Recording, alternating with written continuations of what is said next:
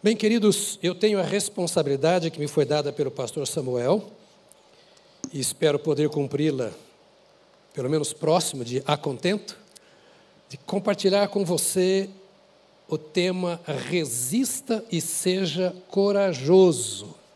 Resista e seja corajoso. Ou para não apanhar lá em casa, corajosa também, não é? Resista e seja corajoso ou corajosa. E eu quero ler com você Neemias, capítulo 4. Neemias, capítulo 4.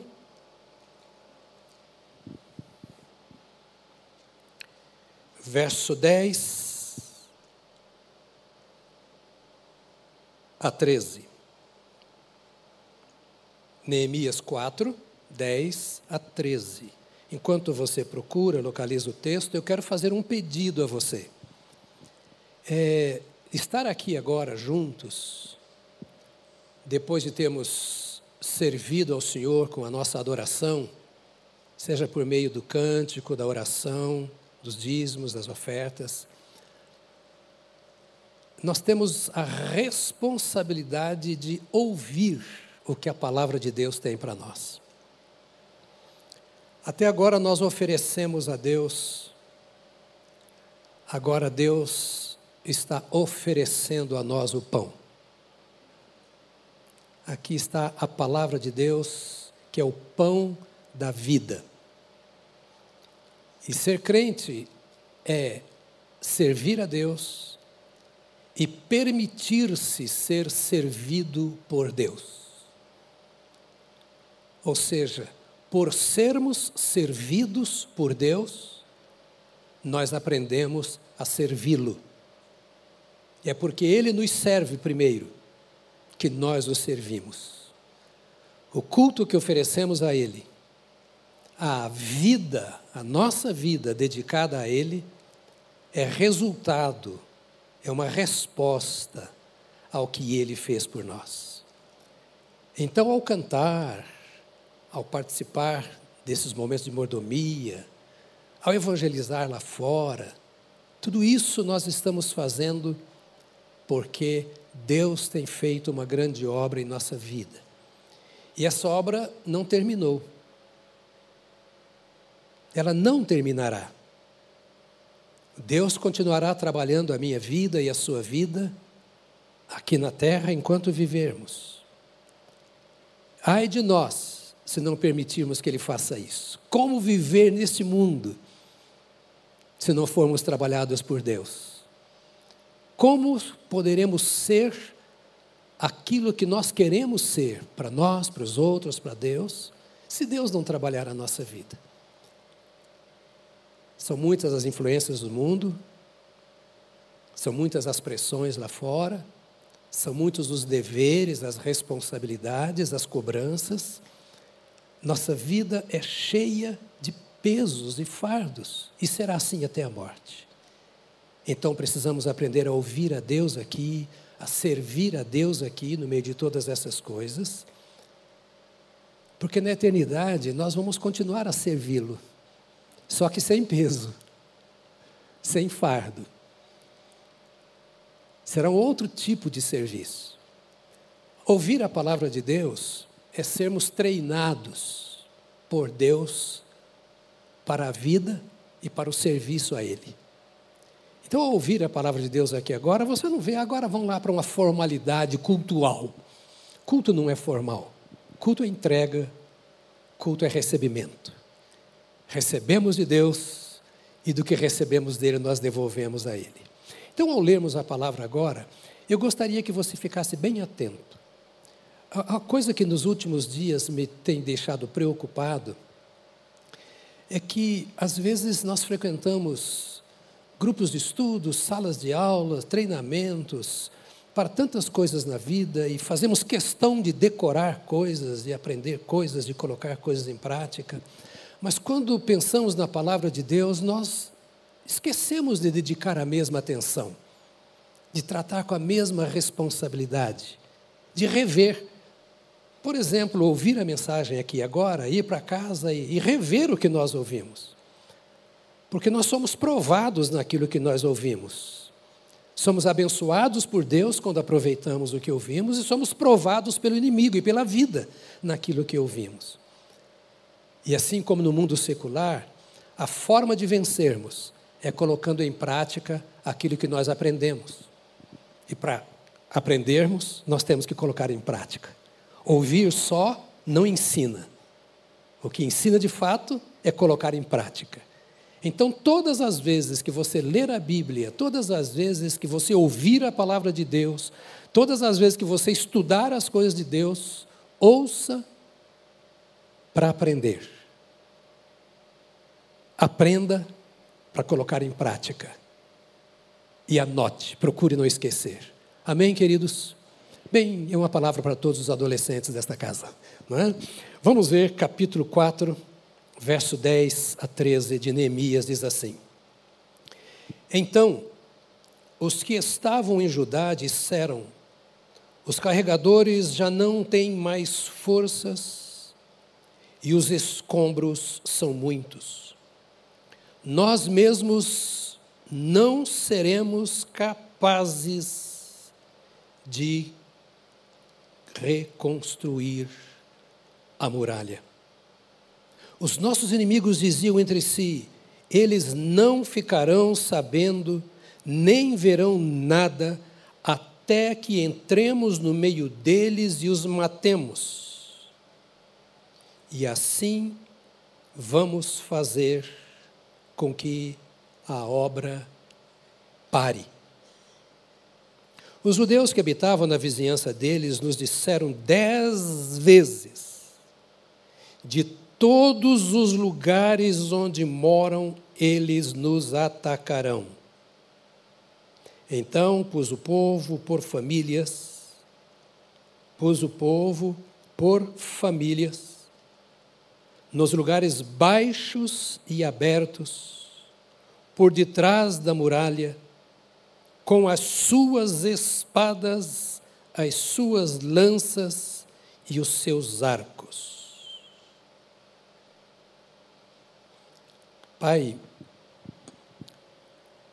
neste momento, tranquilos, nesta manhã abençoada na presença do Senhor, nós colocamos diante de Ti o nosso coração, a nossa vida, nossa família, o nosso amanhã o nosso relacionamento com o Senhor e com as coisas que são tuas.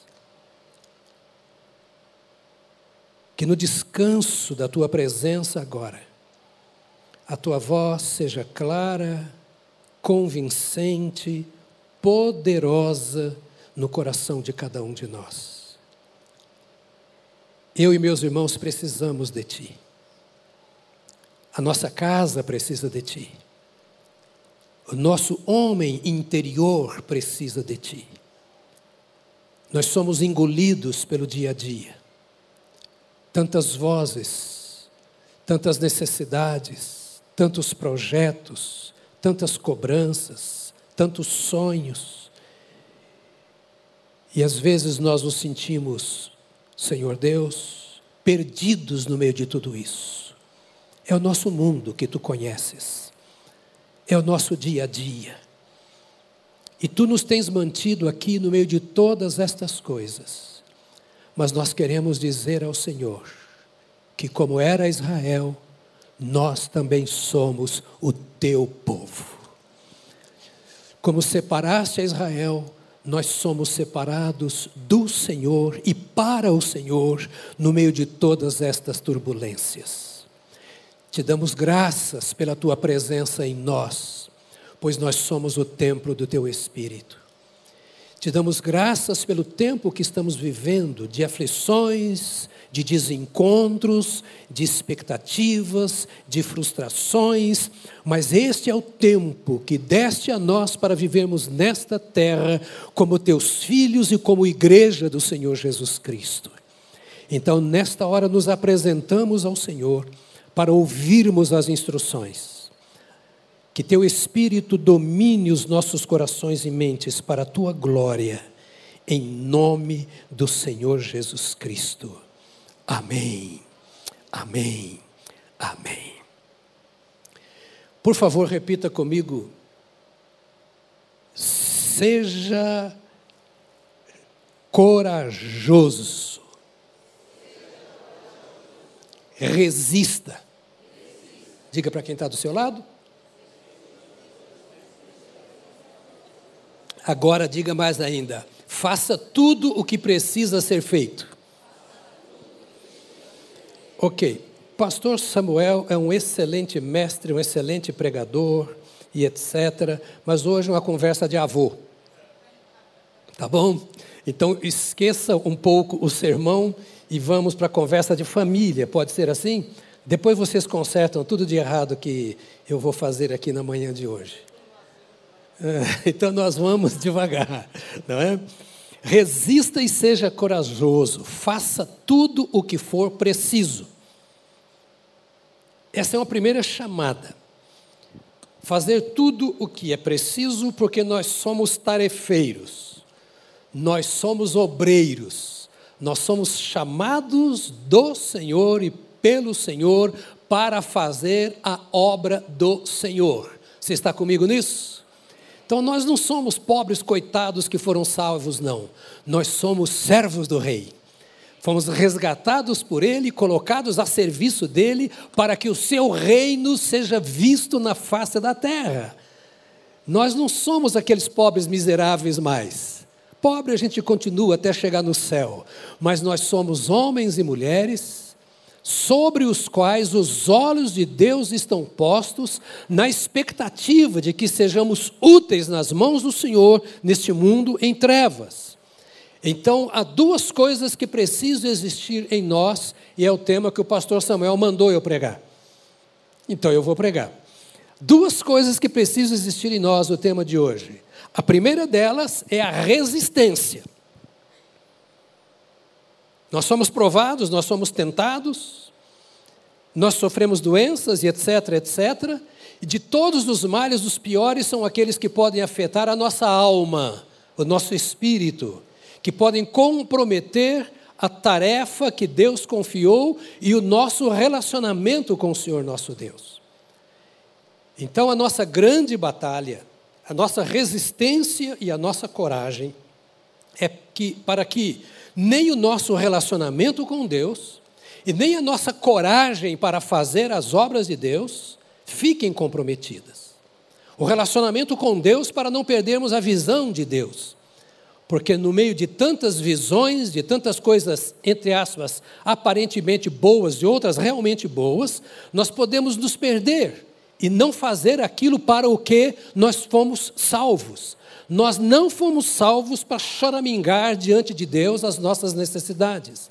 Nós não fomos salvos para orar, orar, orar, pedir, pedir e reclamar por aquilo que nós gostaríamos ou precisamos e ainda não temos.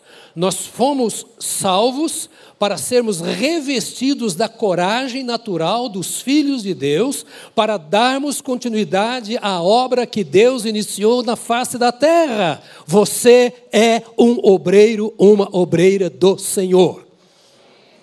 Não há lugar. Os irmãos sabem que eu trabalho muito no meio de soldados, e no meio de soldados não há lugar para choro. E quando há, lá diz assim: aqui é o lugar onde você chora e a mamãe não vê. E agora aqui é assim, onde você chora e Deus enxuga suas lágrimas. Onde você carrega o fardo e o Senhor alivia o peso. Onde você busca direção e o Senhor dá a direção. O que cabe ao Senhor fazer, Ele não vai falhar. Agora, quanto a mim, eu preciso ter resistência resistência e fazer tudo o que eu preciso fazer. E por que eu preciso fazer? Porque se eu não fizer, não será feito? Não. A obra de Deus é completa. Se eu não fizer, Deus levantará outro para fazer.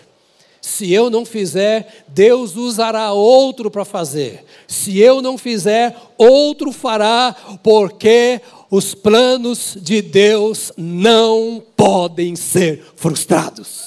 Louvado seja o nome do Senhor. Os planos de Deus não podem ser frustrados.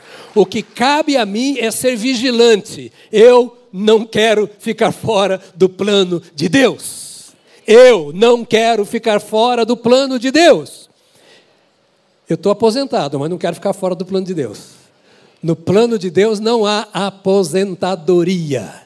No plano de Deus não há férias. No plano de Deus não há lugar para fraqueza e muito menos para fracasso. No plano de Deus não há lugar para alguém que me substitua. O plano de Deus para você é só para você. O plano de Deus para mim é para mim. E o que Deus tem para fazer através de mim, só eu vou fazer. Ele vai fazer por meio de outro aquilo que eu não faço e eu vou perder o meu galardão. Você quer perder galardão?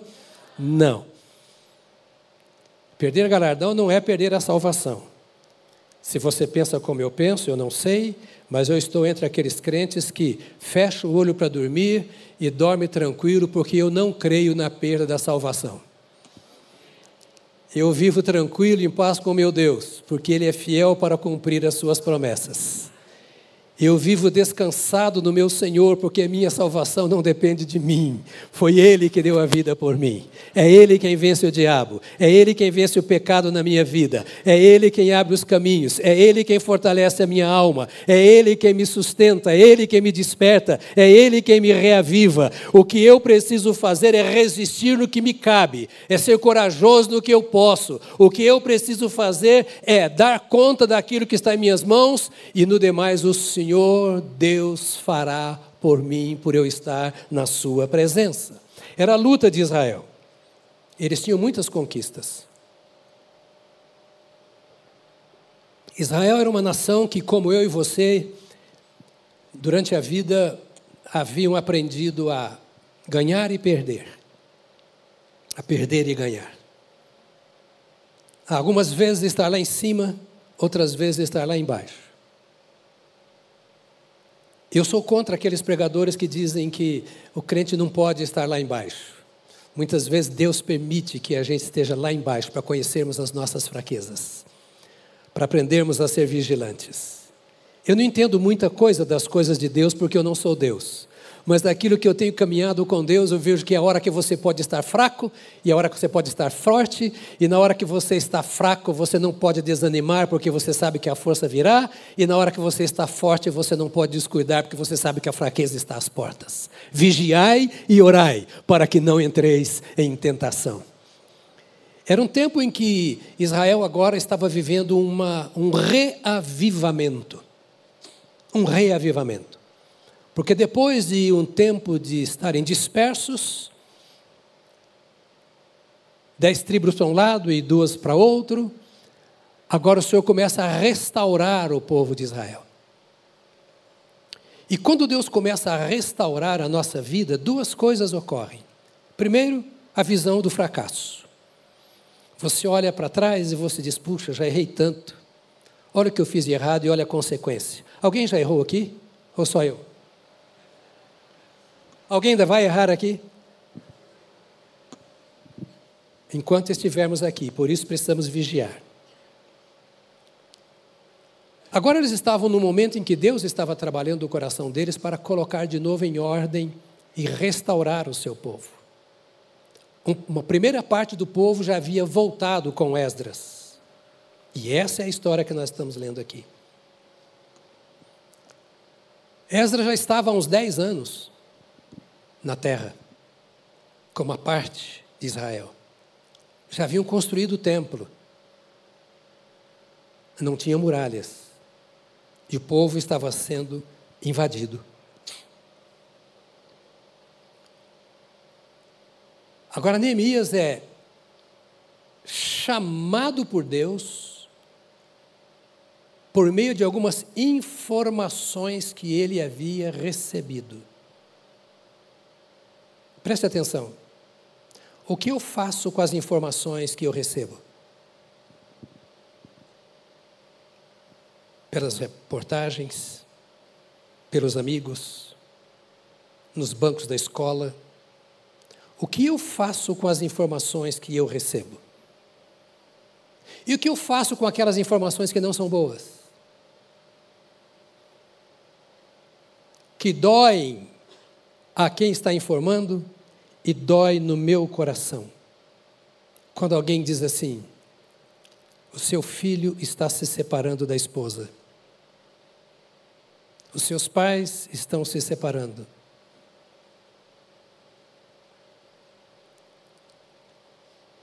O que você faz quando vem essas informações que ameaçam a família, que ameaçam a igreja, que ameaçam a sua vida moral? O que você faz quando os muros estão derrubados, as portas estão queimadas a fogo e todo mundo está lá dentro do templo cantando como se nada tivesse acontecido? E você não pode ver o coração de quem está lá dentro cantando, que às vezes está gemendo, sofrendo. Com o que eu estou dizendo para você, põe em seu coração e sua mente o quadro que Neemias via Israel. Uma boa parte já tinha voltado para a terra, já estava pisando o chão que os outros ainda não estavam pisando, e que as doze tribos não mais iriam pisar, as dez tribos não mais iriam pisar.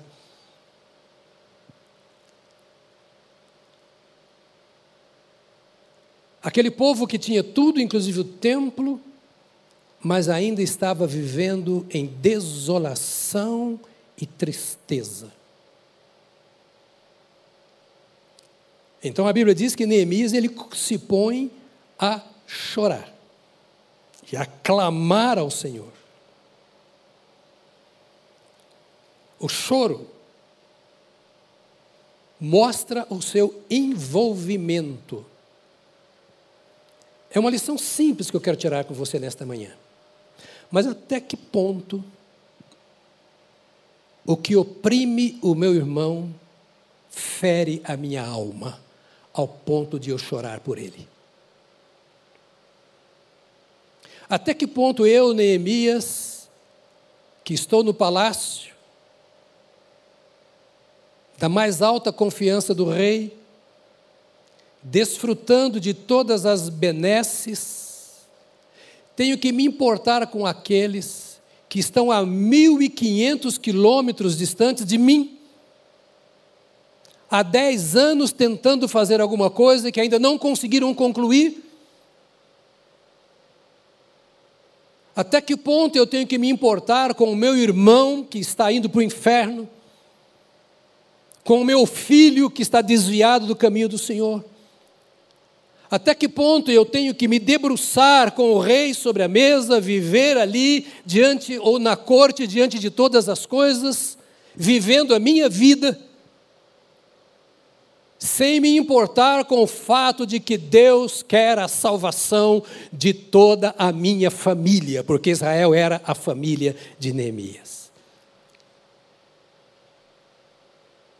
Até que ponto eu posso descansar no meu trabalho, nas minhas festas, nos meus relacionamentos. E deixar que os meus sejam vítimas nas mãos do adversário. Tudo bem, eles estão naquela terra, vão à igreja, sei lá, tem a sua religião.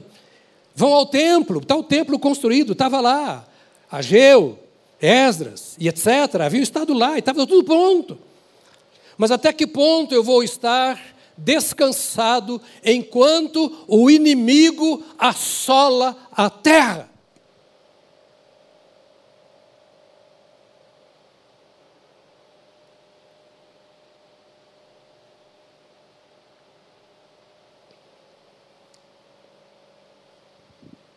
A restauração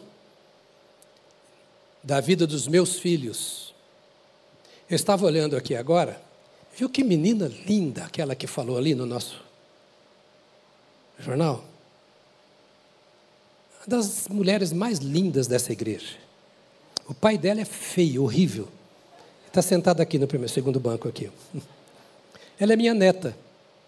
É a minha neta mais velha. Ela não gosta, né, que eu fale que ela é a neta mais velha. Mas ela é a neta mais velha, vai casar esse ano. O que nós estamos fazendo pelos nossos filhos, pelos nossos netos? O que nós estamos fazendo pela nossa Jerusalém? pelo nosso povo, porque ninguém é mais meu povo do que a minha casa. Ninguém é mais meu povo do que a minha família. Para Neemias, o palácio não significava nada se o Senhor não socorresse o seu povo, a sua família, a sua nação. Uma religiosidade que não envolve a minha casa, uma religiosidade que não envolve os meus filhos, uma religiosidade que não envolve a minha parentela, uma religiosidade que não envolve a minha nação, é religiosidade vazia e sem Deus. Porque Deus é o Deus das famílias, Deus é o Deus das nações. Deus é o Deus dos indivíduos e Deus é o Deus da redenção. Deus não quer apenas a mim na sua presença na terra e no céu. Ele quer a mim e aos meus, a minha família, a minha pátria, a minha terra.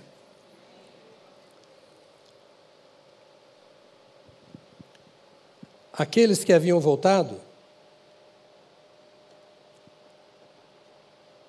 estavam satisfeitos em certo sentido, estavam na terra. Como eu e você estamos satisfeitos aqui. Cantamos, oramos, fazemos a obra do Senhor como podemos, estamos felizes, satisfeitos. Diga para quem está do seu lado, eu não volto mais aqui às oito quando o pastor Jonas estiver, não.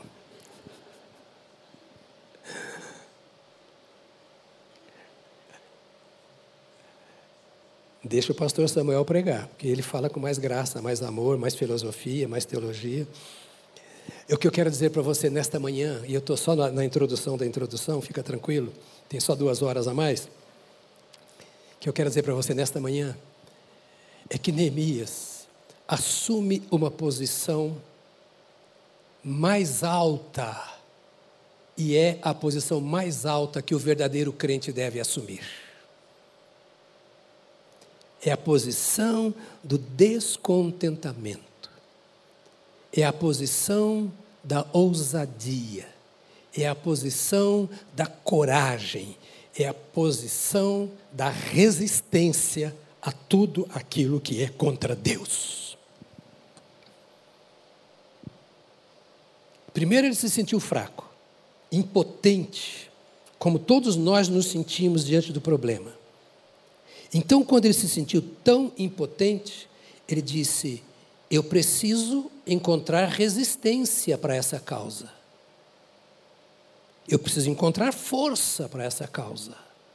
Eu preciso encontrar coragem para vencer. Eu preciso encontrar ousadia para não desistir. E eu não encontro isso em ninguém mais a não ser no meu Senhor. Então, se eu preciso de resistência, eu preciso do Senhor. Se eu preciso de ousadia para causar impacto, para avançar contra o que está destruindo, eu preciso do Senhor. Se eu preciso de fato de coragem para impedir o avanço daquilo que está prejudicando os meus filhos, a minha casa, o meu trabalho, a minha nação, a minha igreja, o meu povo. Eu preciso de ousadia, de coragem, de resistência para dizer assim: o que me afeta não importa. Se eu tenho que orar, se eu tenho que jejuar, se eu tenho que chorar, se eu tenho que enfrentar o rei, se eu tenho que enfrentar 1.500 quilômetros no lombo de um burro, se eu tenho que enfrentar os inimigos do caminho, o que importa é que eu preciso da graça de Deus por meio destas coisas, porque eu não vou desistir das promessas de Deus para o seu povo. Ao invés de ficar chorando porque eles estão lá há 10 anos e não conseguiram tudo, eu vou buscar de Deus a orientação para me somar a eles e saber o que pode ser feito para que conquistemos juntos. Por isso, é preciso começar com jejum e oração. Eu quis mostrar um quadro escuro para você, que causa temor, que provoca um pouco de inquietação na sua alma, porque você pensa nos seus, na sua nação, nos seus colegas de trabalho, de escola, nos seus alunos, professores. Mas eu quis provocar você nisso para que você entenda que existe um caminho fácil que está nas suas mãos. Tudo deve começar com o jejum e a oração, ou com a oração e o jejum. Fica a pergunta, mas para instigar e não para te acusar. Qual foi a última vez que você jejuou? Jejuou de fato, não é duas horas não. Que você jejuou e que você jejuou para orar, não foi para emagrecer, não. Tomar, como é que chama? Ozempic? É Ozempic, né? Que tomam para emagrecer? Não é isso. Nós não vamos conseguir vitória alguma sem jejum e sem oração. Isso é uma coisa que não está nas mãos de Deus, nas minhas mãos. Responder à minha oração e ao jejum cabe a Deus. Mas responder à minha oração e ao meu jejum.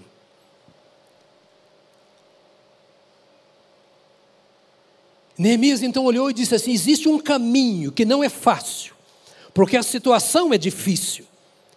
E não existe um jeito fácil para enfrentar uma situação difícil. Então, o primeiro jeito de enfrentar a situação é jejuar e orar. Foi assim que Jesus começou o seu ministério. Foi assim que Jesus viveu durante o seu ministério. Foi assim que os apóstolos aprenderam a exercer o ministério. Foi assim que a igreja de Jesus nasceu. E é assim que o crente e a igreja vive: o jejum e a oração. Esse amém foi muito fraco. Eu não sei qual a última vez que você jejuou a partir disso. Neemias disse: Eu não vou apelar para o rei, para o governador. Eu não vou pedir aos cofres do rei o recurso para a minha nação. Eu não vou pedir ao rei que mande os seus servos para reconstruir, que nós esperamos sempre pelos outros. Ele falou: Não, eu vou pedir a Deus qual é o melhor caminho. E Deus vai levantar os melhores. E Deus vai abrir o caminho. A oração e o jejum servem para nos esvaziarmos de nós mesmos. Ele é um símbolo físico de uma postura espiritual. Vou parar de comer e de beber por tanto tempo para buscar a face do Senhor. É mais fácil eu viver de vigília em vigília, de igreja em igreja, de reunião em reunião, de profeta em profeta, do que eu viver de jejum em jejum. É mais fácil ficar buscando as respostas de Deus nos cultos, nas reuniões, do que eu ter a minha vida particular de devoção ao Senhor. Deixar de fora tudo que intoxica.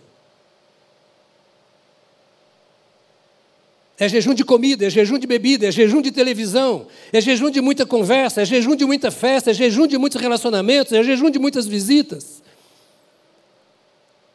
É parar sozinho na presença de Deus e dizer: Estou com fome, eu estou com fome do Senhor, eu estou com fome de ver o Senhor fazer coisas na minha vida, eu estou com fome de dizer o Senhor fortalecendo o meu espírito, eu estou com fome de ver milagres através de mim, eu estou com fome de ver a glória do Senhor se revelar através das minhas palavras, dos meus atos, do meu trabalho, da minha profissão, eu estou com fome de ver Deus e de ver o agir de Deus. É por isso então que eu vou abrir mão da televisão e de tudo tudo que me causa intoxicação, e eu vou gastar tempo na presença do Senhor meu Deus para esvaziar-me de mim mesmo.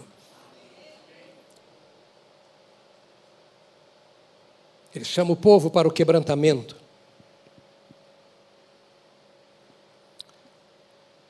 Um jejum para livrar-se do poder da alma. Nós somos mais conduzidos pela nossa alma do que por Deus. Aprenda isso. Quem está mandando eu fazer isso? É a minha alma ou meu Deus? Eu estou vindo aos cultos na igreja porque eu gosto, ou seja, minha alma se sente bem, me impulsiona. Eu estou vindo aos cultos ou fazendo as coisas por causa dos meus sentimentos? Eu preciso jejuar-me, jejuar da minha alma. Me alimentar menos da minha alma. Era o que estavam fazendo. Eu estou pegando aqui, não dá para ler os textos todos, que aqui estou do capítulo 4 até 4, 5, 6, 7. Então, eu, eu, teria que fazer muitas coisas aqui que não vai dar certo. Estou pegando alguns algumas ideias principais aqui do texto. O que te trouxe ao culto desta manhã? O dever religioso? A tradição religiosa de vir aos cultos das oito? O afago na sua alma para dizer eu fui à igreja, como eu ia à missa uma vez por semana? Eu cumpri o meu dever religioso, as minhas práticas.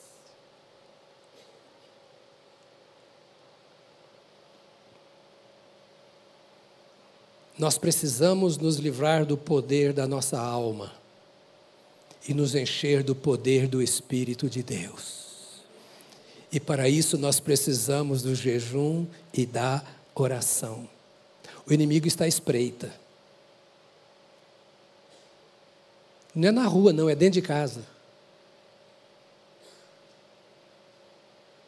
O adversário está à procura. Ele não vai te levar para o inferno. Não quero discutir isso, deixo depois para os teólogos. Agora eu sou apenas um pastor visitante.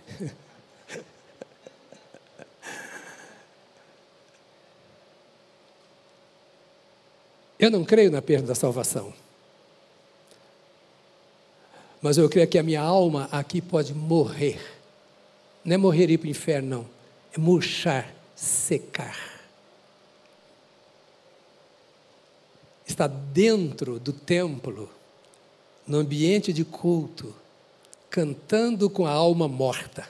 Não faz sentido. Aquele eu já sei, eu canto até de olho fechado, não precisa nem olhar para a tela. Aquele ali eu não gosto, eu gosto daquele hino. É uma conversa doméstica. Porque era assim que Israel ia sendo restaurada.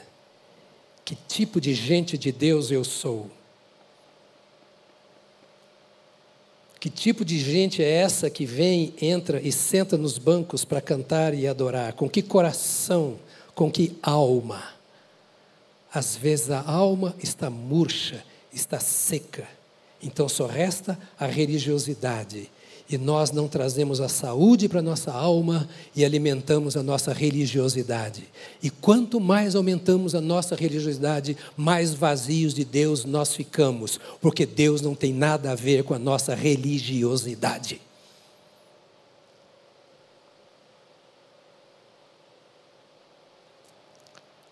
Alguns estão falando, para, pastor, chega.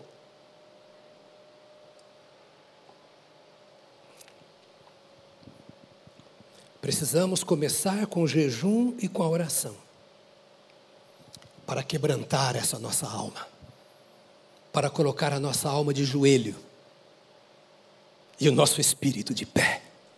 Já viram que eu sou tricótomo, corpo, alma e espírito.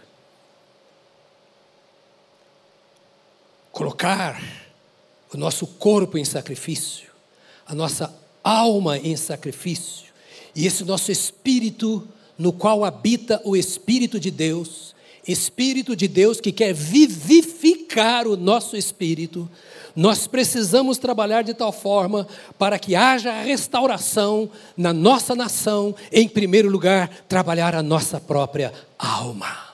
Oração e jejum para ouvir a Deus. Antes de ouvir aos homens, antes de ouvirmos os pastores, antes de ouvirmos as doutrinas, antes de ouvirmos os costumes, antes de ouvirmos a religião, antes de ouvirmos o nosso próprio coração, nós precisamos parar diante de Deus, nos quebrantarmos diante do Senhor nosso Deus, em jejum e oração para ouvirmos a Deus.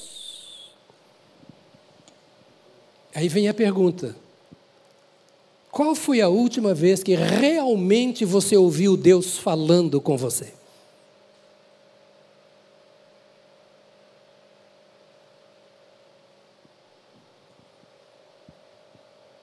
Não através de outros, mas com você. Mas, pastor, mas não é o seu Deus? Não é o seu pai? Como é que um pai não fala com o filho? Como é que o Deus que é adorado não fala com o adorador? Como é que eu posso me satisfazer com uma religiosidade vazia, pueril, fraca? Como eu posso me contentar com uma vida de um dia a dia, correndo para cima e para baixo, pedindo a Deus misericórdia, graça, vida, saúde, sem ouvir a Deus?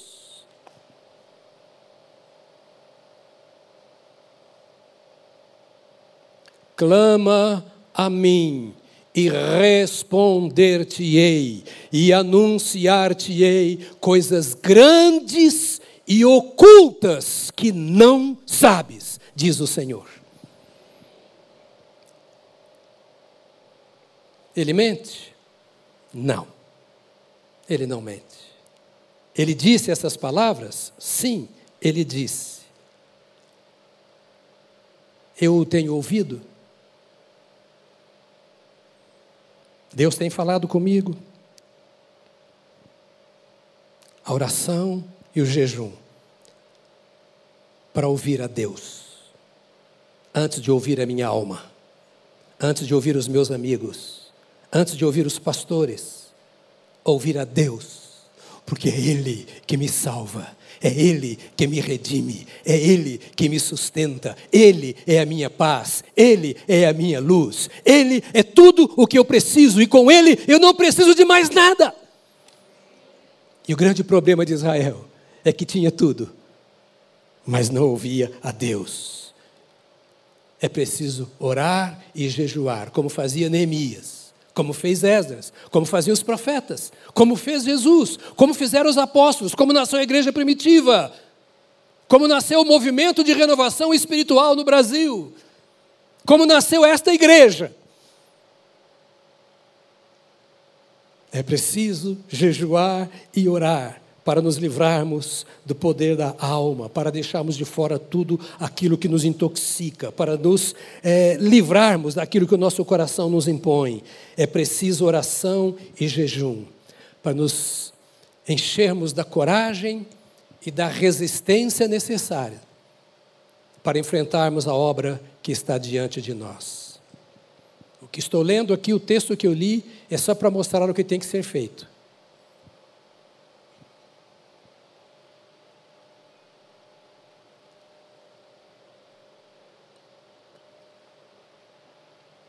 E o que é que tem que ser feito?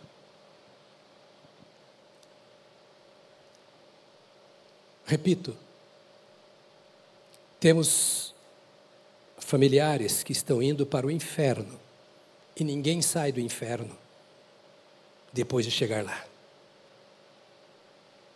Não há segunda chance. Não há segunda chance. Não importa se sou eu, meu cônjuge, meus filhos, meus pais. E parece que nós não levamos isso a sério. O problema daquele povo, no contexto, é que eles já estavam de volta à terra depois de ter perdido, e perdido até o direito de estar lá por causa do pecado. Mas a misericórdia do Senhor, que são a causa de não sermos consumidos, deu a Israel a outra chance. E eles voltaram, repito, Estavam construindo casas, construíram o templo, mas não construíram defesas. Não construíram muralhas. E foi a notícia que deram a Neemias. O Esas foi, fez, está fazendo, tem 10 anos, estão trabalhando, a obra não foi acabada ainda. Não conseguiram concluir. E a falha é tão grande que os inimigos entram e saem a hora que querem zombam deles, criticam, tentam impedir a obra, alguma coisa semelhante. É o que está no contexto. Você precisa ler Esdras e Neemias, porque é a história atual. Sabe por quê? Porque o diabo não é tão inteligente ao ponto de inventar coisas novas. ele faz sempre a mesma coisa. O que ele fez no céu, arrastando os anjos, ele fez no Éden, arrastando Adão e Eva, ele fez na história da humanidade, na história de Israel, é a mesma coisa que ele faz hoje. Só Deus renova todas as coisas. E ele renova todas as coisas. O diabo não. É fácil saber quando a obra é do diabo, porque está escrito, está claro, está revelado. Não preciso de uma nova revelação para saber o que o diabo está fazendo, porque o diabo é limitado, Deus não. Eu preciso de revelação porque ele é ilimitado. O meu Deus não tem limites, ele é eterno, ele é a própria eternidade. Mas essas coisinhas aqui, elas se repetem. Eles voltam para a terra. Dizem, agora estamos bem, nós temos templo. Oh, eu sou da Batista do povo, aleluia. Lá eles são batistas, mas eles são creem no batismo do Espírito Santo, eles creem em dons espirituais, lá tem profetas, lá tem revelação e etc. Lá é a igreja batista. E Deus olha e fala: É mesmo? Tem certeza? É isso que você quer? É isso que você quer? Oração e jejum. Para nos enchermos da resistência e da coragem que vem de Deus. Templo não basta. Estar na terra prometida não basta. Não basta. Você já está na terra, você já está no templo, mas é preciso defesas.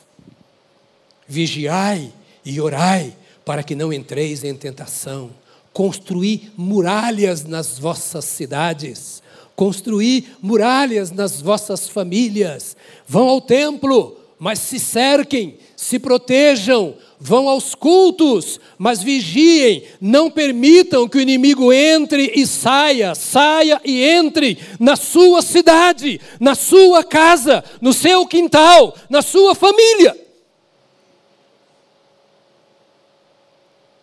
Isso cabe a você. Isso cabe a mim.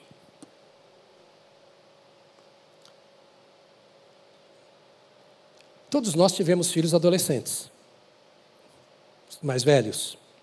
Quem não teve, tem criança, terá um adolescente.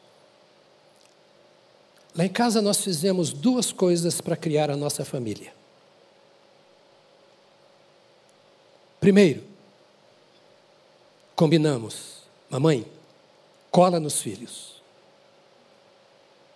Cola nos filhos. Até o Alisson fazer sete anos de idade, Solange não trabalhou. Nós nos casamos cedos. Eu tinha 22 anos ela 20.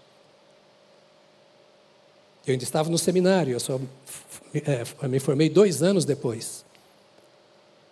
A Aline nasceu dois meses antes da minha ordenação ao ministério. Minha ordenação foi na noite da minha formatura. O pastor Enéas foi o nosso pregador. Eu conheci o velhinho, foi meu professor quando eu tinha 20 anos de idade. Daí para frente caminhamos juntos. E eu disse: tudo o que nós temos são seis ou sete anos para gerar Jesus na vida dos nossos filhos. São os primeiros anos da vida. Eu aceitei a Jesus publicamente com sete anos. Que bênção foi para mim. Eu não sei o que é a aflição do mundo. Eu não vivi essas desgraças que muito têm vivido. E eu quis que a minha família fosse assim. Solange se converteu com 17 anos. Eu disse: Eu quero ver se os meus filhos passam pela experiência que eu passei. Eu disse para ela: Então você vai cuidar dos nossos filhos. Não vai trabalhar, não vai dar aula, não vai fazer nada. Você vai cuidar dos nossos filhos. Todos eles aceitaram Jesus e foram batizados no Espírito Santo até essa idade. Bom, agora vem a outra fase. Aquela fase de você cuidar do filho adolescente. Quem já teve filho adolescente aqui? Maravilha. Você sabe do que eu estou falando. Filho adolescente é um filho adolescente. Então, naquela hora, eu disse: agora, filha, agora precisamos de dois. Até aqui foi você, agora é nós. Agora é nós. Então, juntamos nós dois. Ninguém já foi mais acampamento, retiro, vigília, jejum do que, do que os meus filhos. São ratos de igreja. Cavalcante conheceu a Iva, que é a minha mais velha, porque a Iva era minha secretária do pastor Márcio na Lagoinha. Ele foi o primeiro baterista do Diante do Trono. A primeira música cantada aqui da Ana Paula, né, você lembra bem? Primeiro baterista do Diante do Trono. Ele ia lá para. Ele era ovelha do Jeremias, da oitava presbiteriana mas devagar ele veio para lá para nos ajudar no diante do trono. Então é a Iva que abria a sala onde estava a bateria para ele pegar e tocar. E esses encontros não terminaram mais, estão aí até hoje. Todos eles foram criados obrigatoriamente no Evangelho. Enquanto vocês estiverem sob a minha cobertura, vocês são obrigados a experimentar as coisas de Deus. Obrigados. Porque eu me sinto obrigado a experimentar Deus. Porque sem Ele eu não sou nada e não posso fazer nada. E se eu, como pai de vocês e mais experiente, sou obrigado a experimentar a Deus, vocês também são, seus malvados. Cercar a sua cidade. Não tem essa de ir para o aniversário de 15 anos. Ah, porque o 15 aninho, 15 aninho do inferno. Lá vai beber, lá vai ter drogas. Não vai. É da igreja? Não, não vai. Ah, mas problema seu, fica bravo, mas lá não vai. Não vai. Radical, pastor. Mas eu posso dizer a você, estou falando da oração, do jejum, da disciplina. Eu vou dizer a você outra vez, eu e a minha casa serviremos ao Senhor. Todos os meus estão em Cristo, não por minha causa, por causa do Senhor que honrou a nossa decisão de sermos pais ruins. Ou seja, não adianta ter templo sem ter muros. Não adianta ter religião sem princípios. Não adianta ter o evangelho sem a vida. E não adianta viver sem Deus.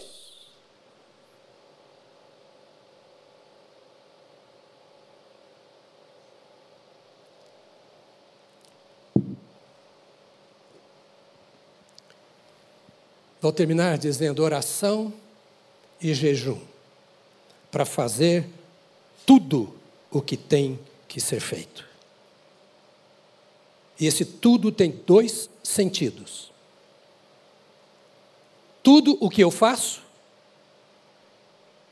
e fazer tudo. Tudo o que eu faço deve ser à sombra do jejum e da oração. Fazer tudo o que eu faço, à sombra do jejum e da oração. Para irmos terminando, por favor, diga para o irmão que está do seu lado, como eu sempre dizia aqui, faça tudo. Faça tudo. Faça tudo o que você sabe que tem que ser feito tudo aquilo que é sua obrigação, tudo aquilo que é seu dever, tudo que é sua ocupação, tudo que é justo, tudo que é reto, tudo que é certo. Trabalhe, ganhe dinheiro, economize, gaste, namore, case, tenha filhos, eduque filhos, tenha profissão, tenha empregados mas tudo banhado no jejum e na oração. Não dê folga. Tudo que fazemos geralmente é uma obra de restauração. E restauração é uma obra de coragem, de resistência não é um passeio no parque. Nós somos restauradores. Era a visão desse texto. Restaurar a terra, restaurar o povo que estava na terra, restaurar a identidade da nação, restaurar o templo, restaurar o culto, trazer de volta a presença de Deus, trazer de volta a glória de Deus na vida de Israel, fazer brilhar a glória de Deus na vida da família, na vida da igreja, na sua vida, no trabalho, onde quer que você esteja.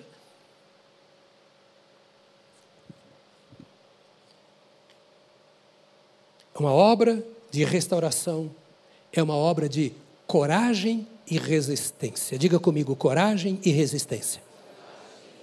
Coragem, porque você tem que enfrentar dificuldades. Resistência, porque você tem que enfrentar dificuldades. Coragem para fazer o que é de Deus e não só o que é seu ou seu interesse. E resistência para não deixar entrar aquilo que não é de Deus. A família, o Estado, a igreja, eu, você, precisamos de restauração todos os dias. Todos os dias. E para conseguirmos isso, o jejum e a oração são indispensáveis. Por favor, fique de pé. Eu tenho uma novidade para você. A minha mensagem tinha cinco pontos, eu só fiquei no primeiro. Posso voltar cinco vezes aqui ainda, mais quatro vezes, se você me aguentar. Minha fala nesta manhã, antes de orarmos, para encerrar, é no sentido de despertar o seu coração para duas coisas. Primeira, a sua necessidade individual. Segundo, a sua possibilidade individual. Cada necessidade sua é apenas uma revelação do que te é possível. Você não teria fome se não houvesse comida. Você não se cansaria se não houvesse descanso. O que a sua alma pede, ou seja, a necessidade do seu interior é apenas o soar de uma trombeta que diz: você precisa disso, porque isso existe. Se você busca paz, é porque a paz existe. Se você busca a salvação da sua família, é porque a salvação para a sua família existe e é possível. O que você busca nesta manhã? Há uma palavra simples nas Escrituras e eu creio na Bíblia. Você crê? Diga, eu creio na Bíblia. Ela diz: tudo é possível ao que crê. Aleluia. Eu creio na Bíblia. Eu não creio na religião. A religião para mim é apenas um veículo. É como o meu carro, ele é útil para ir na minha casa, daqui para minha casa. Mas o que eu quero mesmo é minha casa. Se tiver que escolher, eu quero a casa, não o carro. A religião é como o carro. O que me interessa é o relacionamento com Deus. E o nosso culto, entre aspas, batista nesta manhã, ele serve apenas como um meio, como um veículo para dizer assim: Deus existe, está aqui e chamando você para mais perto dele. Jejum e oração. Repita comigo: eu quero te desafiar em nome de Jesus, porque essa história não tem fim. O começo é só o jejum e oração. Eu quero te desafiar a ter uma vida dedicada ao jejum e à oração. Pastor, eu tenho problemas de saúde, eu não posso jejum absoluto. Eu tenho problemas de saúde. E hoje não posso mais o jejum absoluto por muito tempo. Então eu faço parcial. Faz o jejum parcial. Não tem desculpa. Mas hoje eu quero orar com você, à luz do que nós ouvimos, para que você tenha coragem, para que você tenha resistência, a fim de que você possa continuar firme e constante, sempre abundante na obra do Senhor, que acontece na sua vida e através da sua vida, onde quer que você esteja. Mas quem sabe você não tem o Senhor? Quero orar com você. Se você entrou aqui, nunca fez uma entrega da sua vida ao Senhor Jesus. Ou se você fez e se afastou dele, está vivendo aos trancos e barrancos, sendo jogado pelo vento, pelas tempestades, para lá e para cá, e já descobriu que não vale a pena e quer voltar para o Senhor. Então, seja você que nunca convidou o Senhor Jesus para entrar em sua vida, ou você que já convidou e se afastou dele, está vivendo dificilmente por causa disso e quer vir para o Senhor Jesus e quer que oremos em seu favor, eu vou pedir que você levante a sua mão onde está, caso haja alguém aqui entre nós dizendo: Eu quero entregar a minha vida a Jesus, eu, eu quero, eu quero de fato experimentar o poder de Deus e o perdão dos meus pecados e a paz da vida eterna que Ele dá. Alguém aqui nesta manhã? Levante a mão bem alto para eu ver. Deus te abençoe, minha amada. Pode abaixar sua mão. Vamos orar já por você. Há mais alguém que quer fazer isto? Levante a mão. Eu, eu quero, quero experimentar Jesus. Eu tenho religião, mas experiência com Cristo eu não tive. Trazer paz na minha alma. Eu quero isso. Quero dar a última oportunidade a alguém aqui hoje mais que quer fazer isto. Levante a mão onde está. Ou está fora, afastado do Senhor e quer voltar. Alguém mais? Nós vamos orar agora. Você que levantou a mão, pode vir aqui comigo? Vem cá. Vem cá, deixa seu lugar. Vem aqui. Isso, vem cá. Nós vamos orar juntos. E eu e a igreja vamos orar por você aqui agora. Vem cá. Se há mais alguém que quer, vem em nome de Jesus. Eu tenho aqui um pedido de oração e vou incluir este pedido e logo volto a palavra ao pastor. A Gabriela foi internada, entubada com embolia pulmonar. O nome da mãe é Ana. A Ana está aqui? Ana está aqui? Ah, ontem à noite. Vem cá, querida.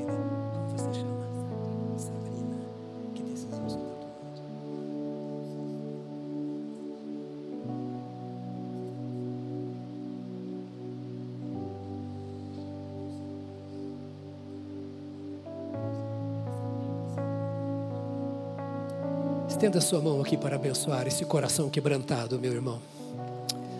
Te louvamos, Senhor.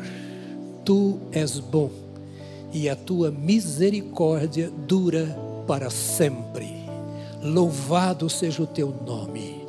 Que a semente do Senhor lançada nesta terra, ó Deus bendito, cresça e frutifique para a tua glória.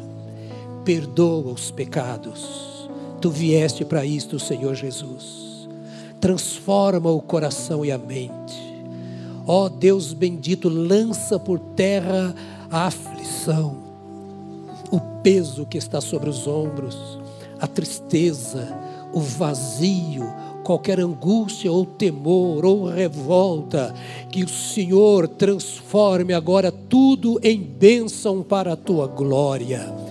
Tu és o Deus a quem servimos que entra em nossa vida, que entra em nossa casa, que entra em nossa nação e que transforma todas as coisas. Que seja assim na vida da Sabrina, para o louvor e para a glória do teu nome. Oramos, ó Deus bendito, por esta pessoa enferma, entubada. Nós a colocamos diante de ti agora Tu conheces não apenas o nome, mas o estado em que se encontra.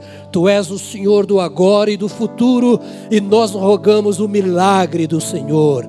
Cura, salva, tira, Senhor, deste entubamento, desta entubação. E ó Deus bendito, toca em cada área do corpo desta pessoa e que o teu nome seja glorificado nela. Oro por este povo que aqui está nesta manhã. Que a tua palavra produza vida, transformação, traga graça, traga poder, compromisso, que o teu povo, pelo jejum, pela oração, crie coragem, resistência, faça tudo o que tem que ser feito cabalmente para a glória e para a honra do teu nome, em nome de Jesus. Amém, amém, amém, amém. Deus te abençoe, querido. Cuida dela. Ah, não, você que é o dono do, do, do, gado aqui, vem cá, vem cá. Eu não vou mandar o seu gado embora, não. É. Vem cá você. Irmãos, Deus abençoe muito a vocês, viu? Obrigado, pastor Jonas. Fomos muito abençoados, não é? Que você tenha uma semana abençoada, cheia da graça do Senhor, do cuidado do Senhor, da proteção e da provisão do Senhor em todas as áreas da sua vida. Vão em paz, em nome de Jesus. Deus abençoe. Uma boa semana. Pode aplaudir o Senhor.